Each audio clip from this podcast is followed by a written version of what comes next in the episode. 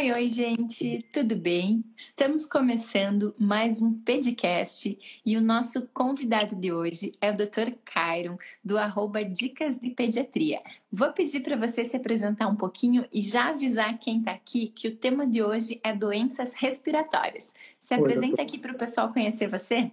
Oi, doutor Jet. Bem, boa noite todo mundo aí. Vamos falar um pouquinho aí, né, das doenças respiratórias que tá todo mundo meio, meio doido aí com essas com essas doenças respiratórias aí que está no Brasil inteiro. Eu sou pediatra da Sociedade Brasileira, é, membro da Sociedade Brasileira de Pediatria. É, eu atendo aqui no sul de Minas, em Machado, Minas Gerais. É, faço sala de parto, consultório, posto de saúde. É, então, eu estou atendendo aí umas quase 300 crianças por semana. Está muito movimento, está muito volume. Então, tá... E as mães estão tudo preocupadas, né? Desesperadas aí. Vamos conversar um pouquinho, né? Para ver se, se acalma elas uhum. um pouco. Perfeito, perfeito. Eu acho que informação é sempre uma grande aliada quando a gente quer deixar as famílias tranquilas, né? E o que eu tenho visto nos meus atendimentos, tanto na, na, no hospital quanto na universidade, no consultório, é muitas doenças respiratórias, as doenças virais que chegaram junto com o outono e tendem a ficar com a gente durante todo esse inverno, né? Então a gente está vendo muita bronquiolite, muita crise de asma, muita laringite, muita infecção de viária superior, né? Resfriado, gripe. A gente está com um leque muito farto de doenças. Tudo que a gente ficou Todas as doenças que ficaram de folga durante os dois anos da pandemia agora vieram e vieram com todas as forças. Até porque as crianças ficaram muito tempo em casa e acabaram não desenvolvendo essa imunidade, né? As pessoas pedem, perguntam assim para mim: ah, mas e, e por que você acha que está tendo tanta doença? A gente sabe que é pelo fato das crianças terem ficado em casa ficaram sem doenças, ficaram sem contato com vírus e agora todos voltaram para a escolinha, o uso de máscara já foi liberado, né? E então a gente acaba vendo essa contaminação em massa das crianças com vários tipos de vírus e às vezes até emendando um quadro no outro, né? O que você é. tem visto por aí? O sistema imune meio que deu uma, uma relaxada, né? Porque ficaram muito isolados, né? Aí ficou meio que destreinado, podemos dizer. Na hora que voltou, voltou muito forte, né? Tá um outono meio, meio atípico, né? Fazia tempo que eu não via, eu já tenho 11 anos de formado, fazia tempo que eu não via um outono assim com, com tanto movimento, cara. E igual você falou, emendando uma, um resfriado no outro e, e tá muito, eu tô achando que tá demais. Aí então que é mais frio, né? Aí deve estar tá até pior.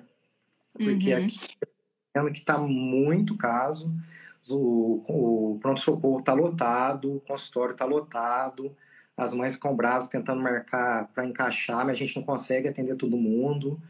E uhum. pode tentar já dar uma esclarecida aí, o que, que as mães podem fazer, né? Se puder evitar pronto-socorro, porque agora também juntou Covid, né? Agora o Covid começou a voltar, e os sintomas uhum. são todos né? E aqui também está tendo muita bronquiolite, está tendo muita é, resfriado, rinite, a laringite mesmo, estou vendo muito. E às vezes a gente tem que tratar no, no pronto-socorro mesmo, aqui em casa a gente não consegue fazer a, a medicação que a gente precisa. Então tá bem, eu tô achando bem complicado. Ainda mais agora que começou o Covid junto, e os sintomas ficam tudo meio parecido, né? Infecção de viário superior. Uhum. Então as mães conseguem Perfeito. Eu percebo que muitas pessoas perguntam assim: ah, mas e, uh, pode ser Covid? E a resposta é sim, sempre pode, né? Então, nariz escorrendo, tosse, febre, nariz trancado, dor no corpo, dor de cabeça, dor de garganta a gente precisa pensar em Covid, né? Então, quando a gente tem um foco específico para febre, então, ah, é uma otite, é uma infecção no ouvido, ah, é uma amidalite bacteriana, tem placa, tem petequias no palto, né? Que são termos médicos, mas enfim, que a gente sabe. Aí a gente não precisa pesquisar. Mas, de maneira geral, é muito importante a gente continuar pesquisando e conseguir definir diagnósticos, né? Você estava falando também da laringite. Só para o pessoal que está em casa conseguir entender, a laringite, eu vou explicando e vou, e vou te pedindo algumas dicas também para a gente ter um, uma conversa bem legal. Uh, então, assim, gente, quem está nos ouvindo, a laringite é uma infecção de via aérea, né? Então, entra nas infecções de via aérea superior, normalmente causada por vírus as que eram causadas por bactérias, a gente reduziu muito a chance em função da vacinação, por isso que a gente fala tanto em vacinação, mas enfim, a laringite então é viral, causada por um vírus que vai ali nas cordas vocais e dá uma inflamada, então incha as cordas vocais. E aí o que, que a gente vê? Aquela tosse de cachorro, né? Uma tosse bem feia, uma tosse bem alta, e aí o tratamento vai ser com nebulização ou quando a criança começa a ter dificuldade para respirar, esse tipo de tratamento é feito no pronto atendimento, né? Muitas vezes a criança é internada, enfim, precisa fazer medicações mais fortes. Mas a gente pode falar. Assusta as mães muito, né? Porque é uma tosse muito feia, né? Então elas ficam meio desesperadas mesmo. E fazer diferença também quando tem febre, quando não tem, né? Porque quando é a que tá com quando é a febril a gente fica mais aquela estridulosa, que a gente consegue tratar em casa, que fica bem durante o dia, que vai estar aqueles ataques mais, mais noturnos mesmo que dá, né? Que a mãe sai uhum. correndo. Aí que uhum. eu dou até uma. Uhum. Às vezes até aquele vapor quente do chuveiro, às vezes ajuda bem, né? Até conseguir uhum. levar. Isso. Essa é uma dica muito legal, né? Então, se a gente vê que a criança está com tosse, aquela tosse de laringite, o vapor do banho. Não sei se o senhor lembra, mas antigamente a gente tinha colocava as panelas com água fervendo e a criança respirava em cima para pegar aquele vapor, né? Eu lembro que quando eu era criança isso era feito. Então a minha avó fazia alguma coisa com eucalipto, se eu não me engano, e aí eu sentia aquele cheirinho é, que antigamente tinha isso mesmo, né? Fazia aquelas, aquelas infusões, né? Com eucalipto, com, com ervas, né? Na panela. Mas ajuda uhum. muito, né? Ajuda muito. Uhum. Conselhos das vovós. Isso. É, eu também falo para os pais na hora que tem crise para fazer isso, porque, porque acaba ajudando, né? Mas é muito importante a gente avisar que quando a criança tem dificuldade respiratória, então começou a fazer força, puxar o ar muito forte, isso é sinal de ir para o pronto atendimento, né? E também é legal a gente falar quando não precisa ir no pronto atendimento, porque a gente vê muitas pessoas procurarem um atendimento e que acabam, às vezes, ali a criança pegando alguma doença, ou acabam um momento que a criança precisaria estar em repouso, a criança acaba sendo exposta a exame, a tirar roupa e faz isso e faz aquilo só seria um momento de repouso, né? Vamos conversar um pouquinho sobre quando não precisa pesquisar, quando não, não precisa procurar a emergência? É, as mães ficam assim, principalmente a febre, né? Mãe assusta, a é, febre assusta muito as mães. Então, se a criança uhum. Muito pela, pelo número lá, tá 39, tá 40 graus de febre e começou de manhã, você não precisa sair correndo para ir pronto socorro.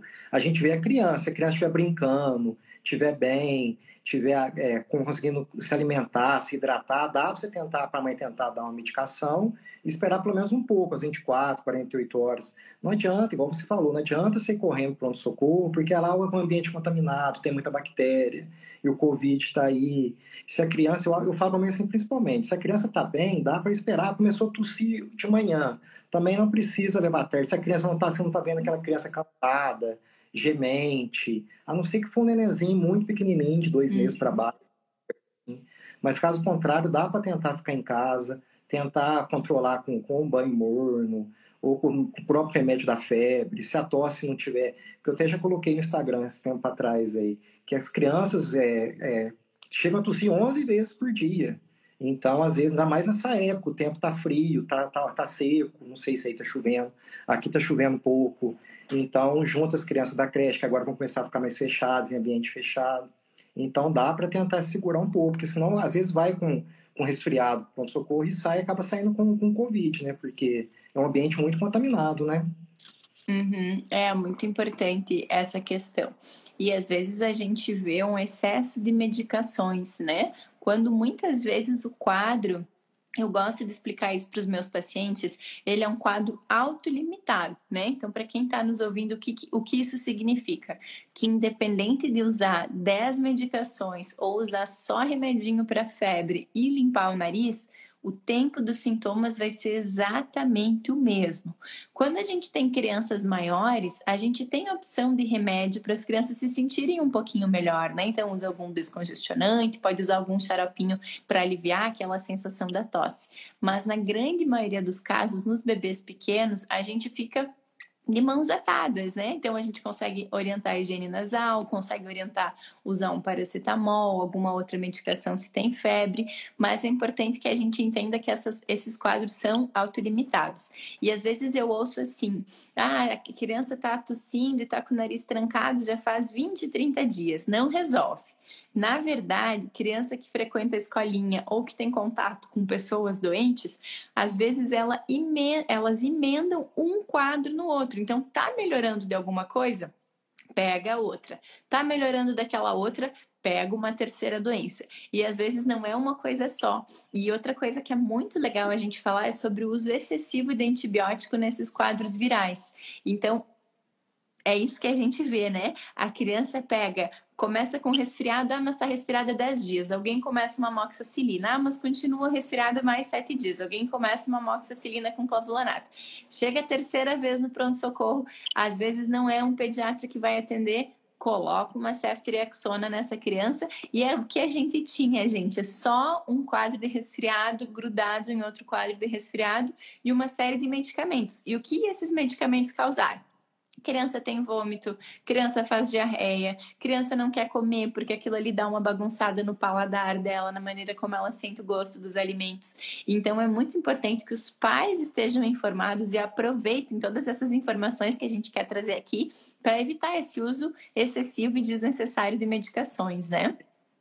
gente lá na quarta vez e tá com uma pneumonia, tá com uma, com uma amidalite, aí você tem que entrar com antibiótico, a criança já tomou três, quatro antibióticos para trás.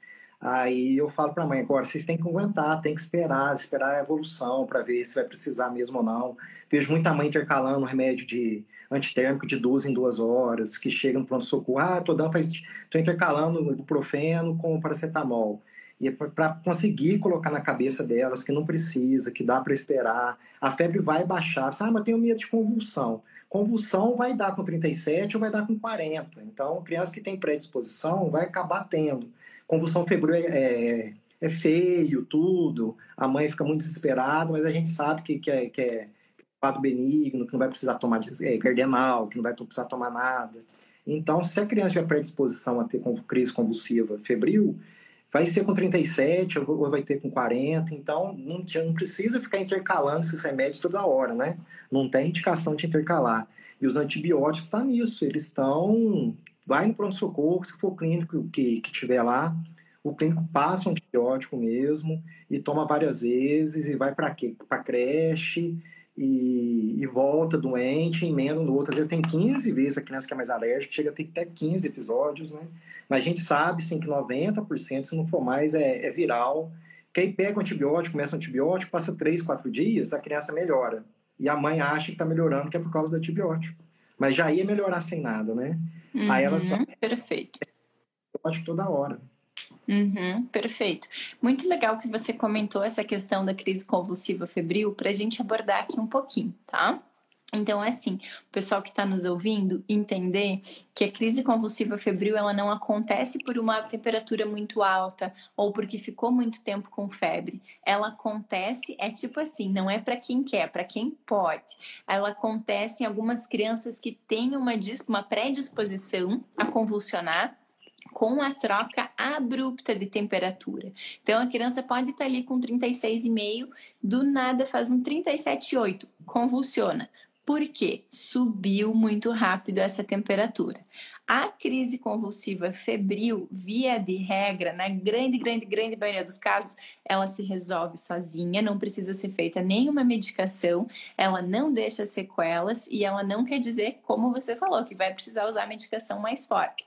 Então, assim, é feio de ver, bem como você falou, mas as mães não precisam ficar pensando que isso é, enfim, que é assustador, é grave. Precisa sim levar no hospital quando isso acontece, mas não existe nenhuma maneira de prevenir. Criança que convulsiona por troca de temperatura, criança que faz crise convulsiva febril, ela pode estar com medicação de 3 em 3 horas, que se subir essa temperatura, ela vai convulsionar. Então, tudo que a gente estuda de mais recente relacionado à crise convulsiva sempre fala que não há indicação de intercalar antitérmico. Então, não precisa medicar em excesso, né?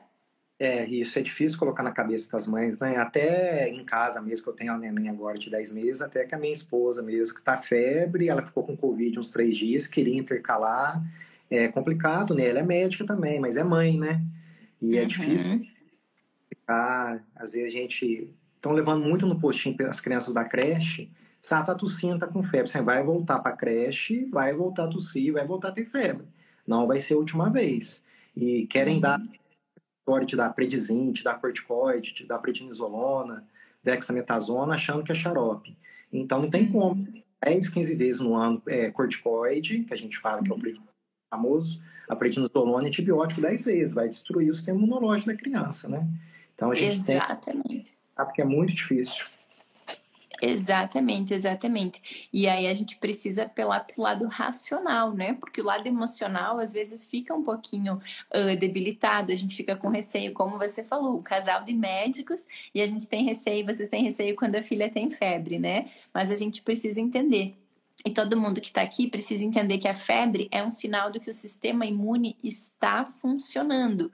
Então, quando aumenta a temperatura do corpo, aumenta as células de defesa para defender aquele, aquele bichinho, aquele organismo que está causando doença. Então, necessariamente não é uma coisa ruim. A gente, não é que a gente vai deixar a criança com febre, tanto faz, mas a gente sabe que ela está se defendendo. E tem outra situação muito importante, que é aquela, aquela necessidade que existe de baixar a febre. Essa necessidade, ela não é real, tá, gente? Então, ó, presta muita atenção nessa parte. Eu já queria ter trazido isso em outras lives, em outros podcasts. A temperatura da criança, se a criança está bem, se a criança está ativa, se a criança está brincando, a gente não precisa se preocupar em baixar, em tirar da febre. Por quê? O próprio corpo está fazendo essa defesa. Então, eu tenho uma frase que eu uso que fala assim: a gente não medica a febre, a gente medica a criança. Então, se o teu filhinho está dormindo e está com 38,2, Beleza, não precisa acordar para medicar. Vocês vão esperar mais meia hora, uma hora, vão medir de novo, vão ver que essa febre vai baixar e vão ter deixado o corpo mesmo se restaurar, o corpo mesmo se proteger. Se a gente for pensar, 90%, não sei exatamente, mas enfim, a maior parte das doenças são virais, então o corpo vai resolver.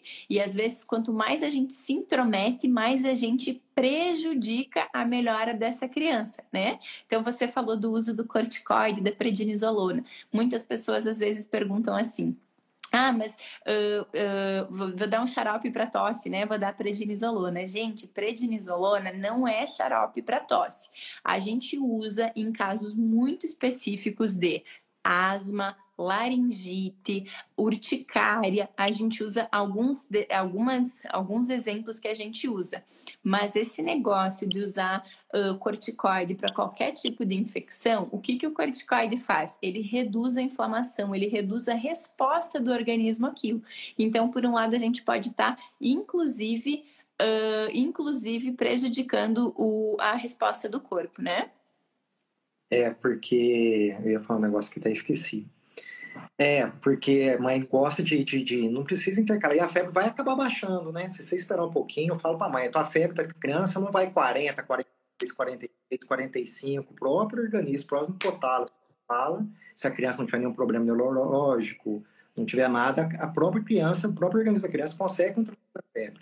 Então dá pra gente esperar um pouquinho, é lógico, como você falou. Não vai deixar duas horas, três horas com a criança com febre lá e sem fazer nada mas a gente consegue esperar um pouquinho. A, a febre é boa para poder combater, igual você falou, então as mães têm que pôr na cabeça que dá para esperar um pouquinho.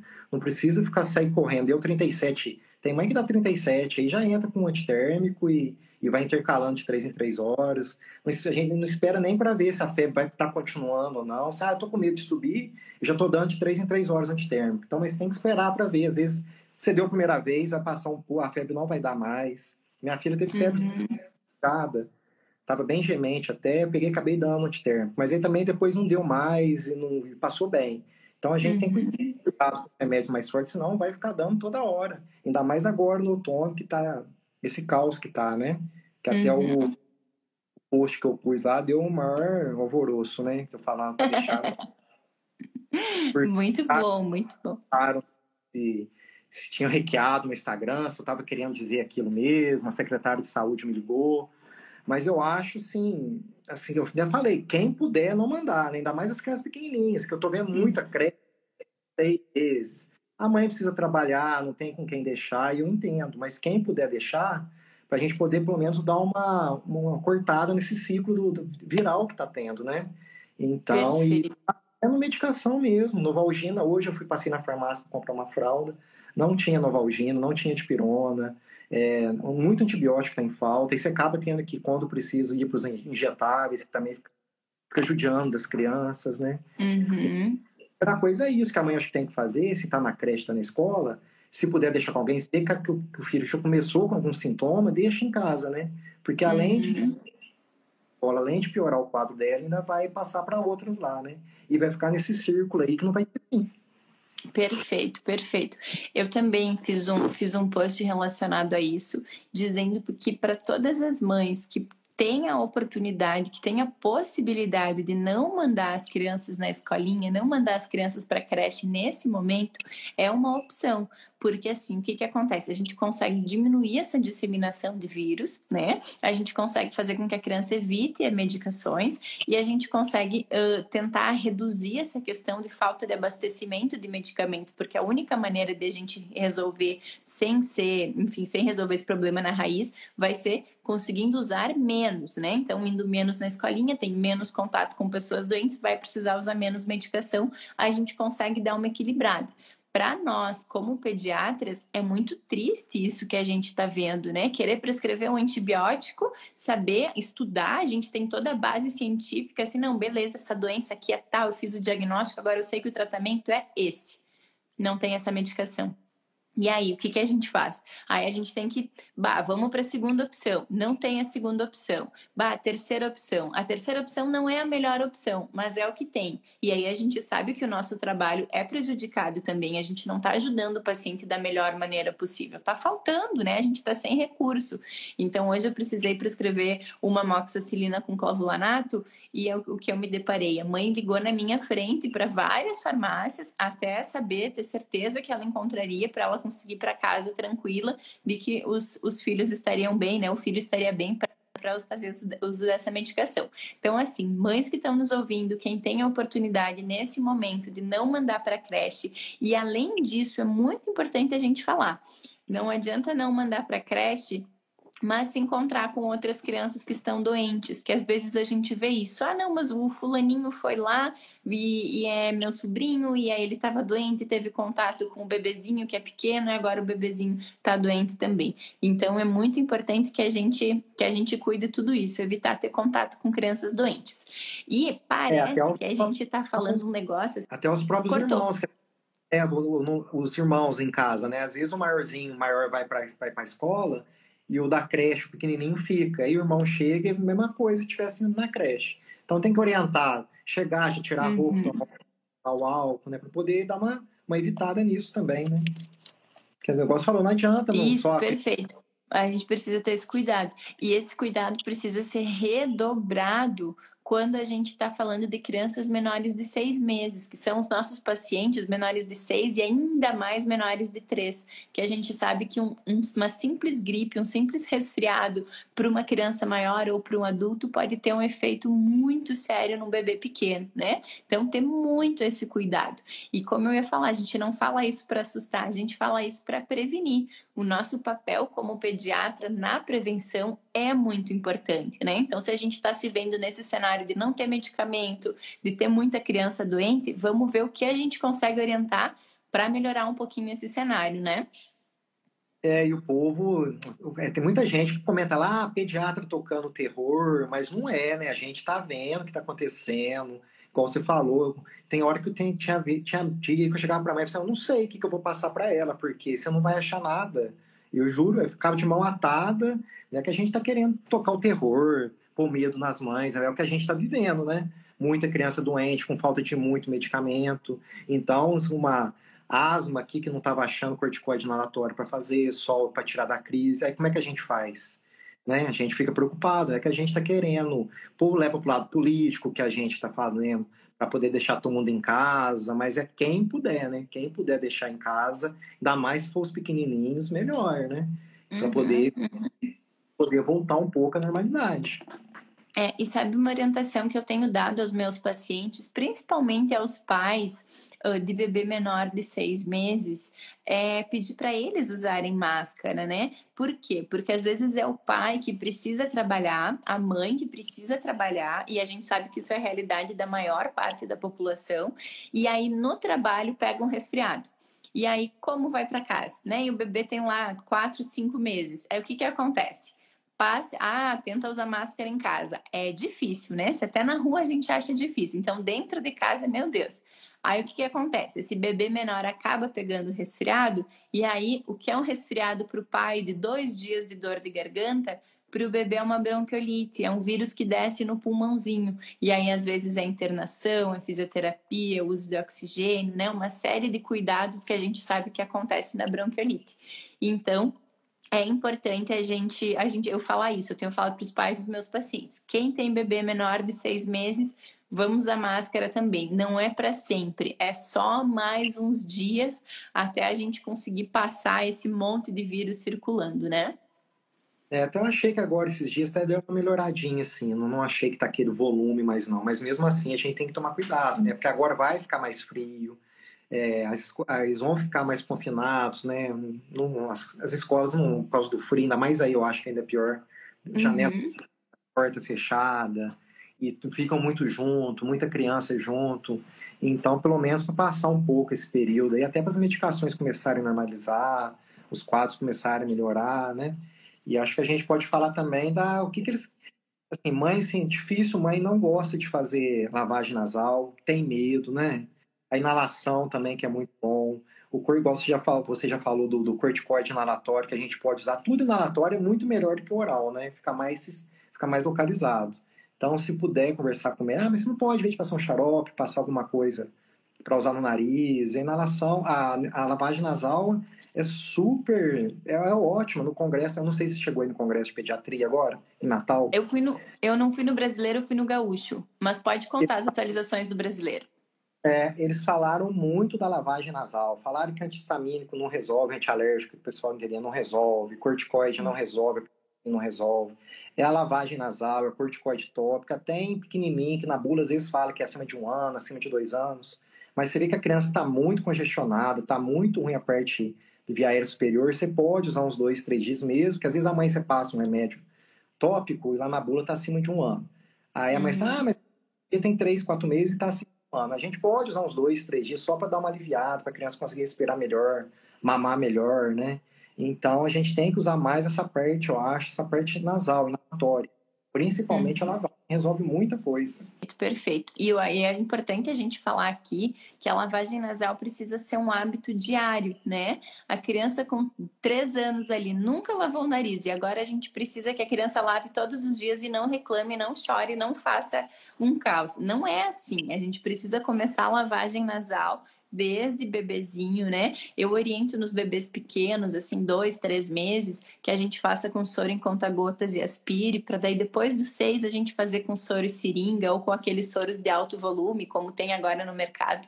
Mas é importante que seja um hábito, que a gente introduza esse hábito e que a gente limpe. E aqui, quem está quem tá nos ouvindo precisa entender também que muitas vezes uma causa de tosse que não para é uma secreção que ficou na via aérea, a criança deita, essa secreção pinga na garganta e aí tosse. E aí vem aquela história: tosse piora de noite, na hora de dormir. Por quê? Tem secreção ali incomodando. Remédio que cura isso: lavagem nasal, né? Ah, mas e não tem um xaropinho mágico? Uh -uh, não tem xaropinho mágico, né?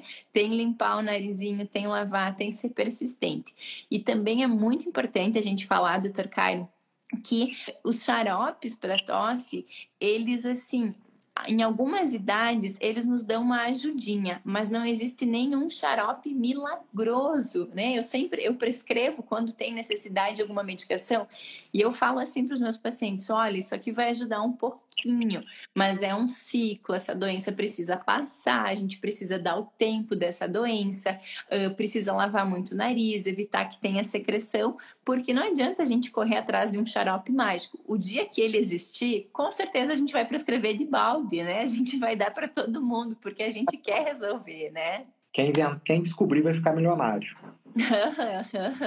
e hoje tem muito, tem muito recurso, né? Até trouxe aqui, igual você falou de criança pequenininha, a gente tem aqueles sugadores que vendem, né? Com Nose Frida, ainda mais uns uhum. pequenininhos, né? Para puxar. Isso aqui eu usei muito na, na filha. Nossa, a gente acha que eu jogava um pouquinho do, do soro no nariz, até achava que não estava com muita secreção, mas na hora que você puxa, nossa, mas vem muito e vem grosso. Eu falo uhum. para as mães que uhum. ela não sabe jogar para fora, ela não consegue engolir para poder sair no cocô. Então fica aquilo lá parado, aí a bactéria vai entrar, aí vai dar febre, vai dar uma sinusite. A gente sabe que, que os seios etimoidais, que é onde que dá sinusite aqui, já tem desde o nascimento, então pode Então tem que tirar essa secreção, esse catarro parado. Ou pequenininho puxando, cara, com os, os, com os aspiradores, ou depois mesmo com os de alto fluxo, né? Os, que a mãe ah, mas tem que fazer forte? Tem até agora, lá no congresso, eles lançaram o Nasoar, o menorzinho, que tem o grande uhum. e tem o. Não precisa, eu falo para mãe, não precisa fazer forte, tem que ser um alto volume e baixo fluxo. Você pode fazer devagarzinho, não precisa sair do outro lado. Se sair, tudo bem. Se vier saindo bastante secreção, você pode fazer umas duas vezes por dia. Se não sair, não tem problema. O que é importante é você fazer um volume maior para poder entrar nesses buraquinhos que a gente tem aqui, lavar isso tudo. Nem só para ela engolir, porque o catarro, a secreção fica mais, mais líquida, ela consegue engolir sair nas fezes vai ajudar demais, ajuda demais. Tem as seringuinhas, né? Tem, então tem muito recurso, mas você pode até fazer com, com seringa normal. Fala para o paciente, ah, não estou achando para comprar, é caro. Pega uma corta até a pontinha para não poder machucar o nariz da criança, coloca o soro psicológico e faz. É ótimo, eu acho que é o melhor tratamento. Perfeito, perfeito. E barato, rápido e fácil, né? E, todo mundo tem acesso, e esse não está em falta, né? O soro não está em falta. Também é legal a gente falar. Aqui na minha cidade, aqui na região, esses, dias, esses tempos atrás, estava uns 10 dias atrás, tava, demorei para achar um soro fisiológico fazer inalação, mas agora voltou, agora. Mas até ah, soro então... tá ah, então tá bom, então tá bom, porque aqui ainda não, ainda não faltou. Eu sempre falo para os meus pacientes também que é tipo assim: água parada dá bichinho, né? Água parada dá bichinho.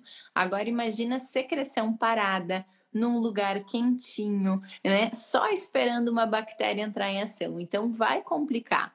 E o que acontece muitas vezes é que um resfriado comum pode evoluir por excesso de secreção, como você falou, para uma sinusite, para uma otite, às vezes até, enfim, outras complicações, né? Então é importante fazer essa lavagem nasal e a gente é muito, uh, muito repetitivo quando fala nisso, né? Sabe que eu queria aproveitar para falar que eu recebi um direct e aí eu, eu, eu fiz uma, uma divulgação do, do, nosso conteúdo hoje, falei que a gente ia falar sobre doenças respiratórias, e aí é, uma mãe me chamou assim no direct e falou assim, ah, mas não falem só uh, sobre vacinas, porque vacinas a gente já está cansado de saber.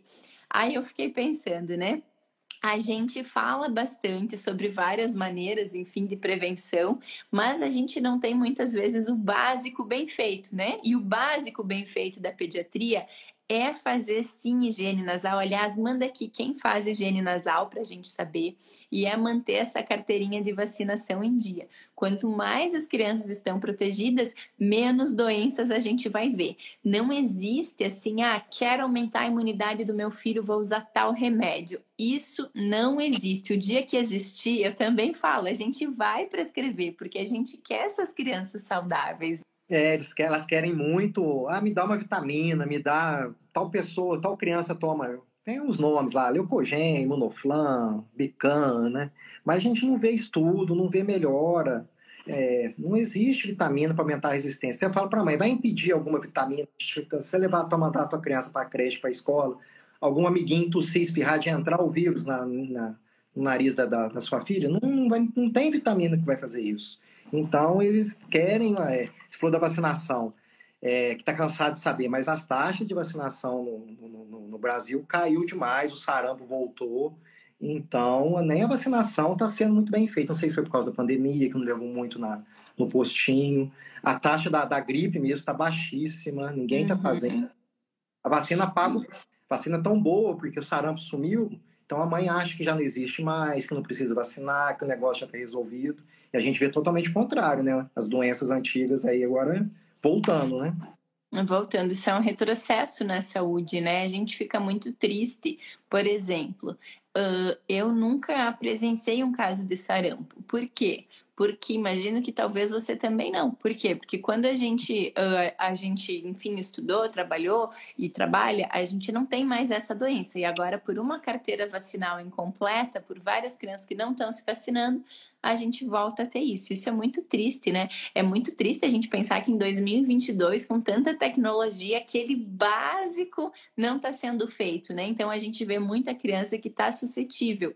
E às vezes é interessante a gente entender também e falar para as pessoas que se o seu filho está com toda a carteira vacinal em dia, mas o coleguinha da escola não tá, ele pode sim passar uma doença para o seu filho, porque estar vacinado não garante que você esteja 100% imune. Olha só como é interessante isso, gente. Então, assim, você vacinou o seu filho, por algum motivo a vacina não protegeu o seu filho. Aí o coleguinha não vacinou, pegou a doença, pode passar para o seu filho. Então, isso de fazer a vacinação, de colocar a vacinação em dia, exigir que as escolas exijam a carteirinha completa, é dever de todos, né? Então, você não está protegendo só o seu, mas está protegendo os outros, e a gente precisa exigir sim. É, né, nem politicagem que eles acham, até não vou nem entrar numa, numa questão de vacina para Covid, que dá muita polêmica.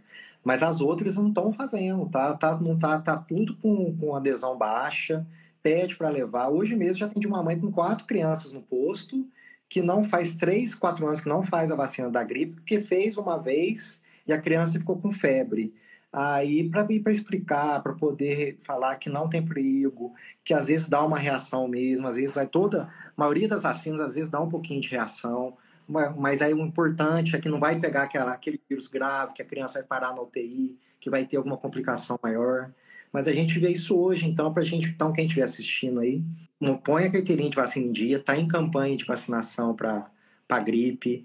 A vacina da gripe demora uns 10, 15 dias para fazer efeito, então Assim, o frio nem começou direito, mas não adianta você esperar fazer 5 graus para você vacinar a criança, porque vai demorar um tempo o anticorpo é, para a criança fazer os anticorpos. E o vírus mudou, H3N2 agora mudou a cepa. Então, as crianças, maior, todo mundo, é, eles falam que é uma, uma, uma reação cruzada lá com a vacina do ano passado, mas assim, tem que fazer esse ano, ainda mais agora que a cepa mudou, que o vírus mudou. Então, é importantíssimo. A primeira coisa de prevenção aí é a vacinação. Que se a gente consegue já é, cercar bastante coisa, né? Perfeito. E eu acho bem interessante a gente falar também que, assim, gente, a vacina da gripe, a vacina da H1N1, H3N2, enfim, ela protege contra contra três ou quatro tipos de vírus.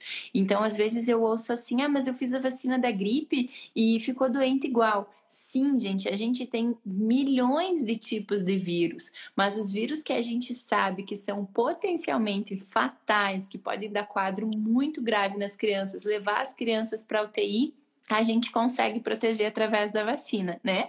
Então, assim, a vacina da gripe protege contra tipos específicos de gripe. Não quer dizer que vai tomar vacina e não vai pegar nenhum tipo de resfriado, né? Então, é importante que todo mundo entenda isso.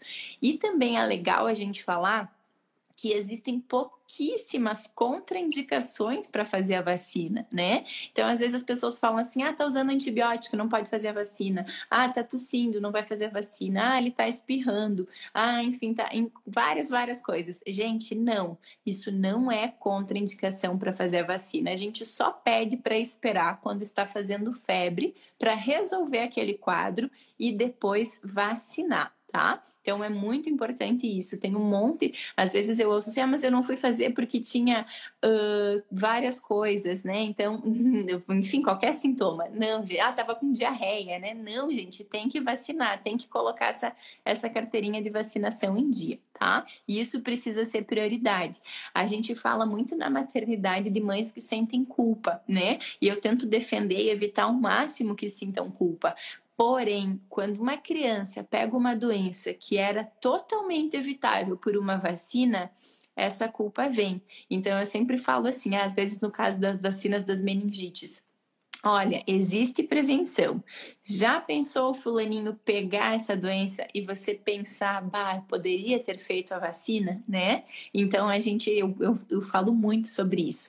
E sabe que aqui na minha cidade, eu moro numa cidade bem do interior, interior do Rio Grande do Sul, e eu já atendi esse ano, agora nesse último mês, caso de influenza A, né? Então, assim, já veio positivo, a gente sabe que são vírus que estão circulando, a gente precisa ter esse cuidado. E reforço, não é uma maneira de assustar ou, enfim, é uma maneira de prevenir. É, porque as doenças estão aí. Eu também falo a mesma coisa para as mães. Ah, você vai aguentar a culpa de você não ter vacinado a criança? É, a gente sabe que assim, 2, 3% que vão complicar, que vão acabar na óbito, acabar, vão acabar morrendo. Mas se for teu filho, né? Se for teu filho, se, teu filho vai ser o 100%. Então, se eu acho que assim, ah, se você fala para mãe, você vai conseguir aguentar essa, essa culpa depois se não vacinar? Então, tem que vacinar. E como você falou, se for deixar com o nariz escorrendo, não vacinar, tossir, não vacinar da gripe, não vai vacinar, né? Porque vai ficar, vai ficar emendando resfriado aí, a criança sempre tá tossindo, tá no nariz correndo. Então, se for esperar ficar sem nada, vai passar o inverno e não, não vai vacinar, né? Perfeito, perfeito. E, e é prioridade, né? Então precisa ser colocado como prioridade na hora, na hora de fazer a vacinação. Até eu mesma, quando eu atendi e vi que era uma paciente positiva, pensei, nossa, que bom que eu estou vacinada, senão eu já ia ficar encucada, já ia ficar com receio, né? A gente consegue ficar mais tranquilo com isso.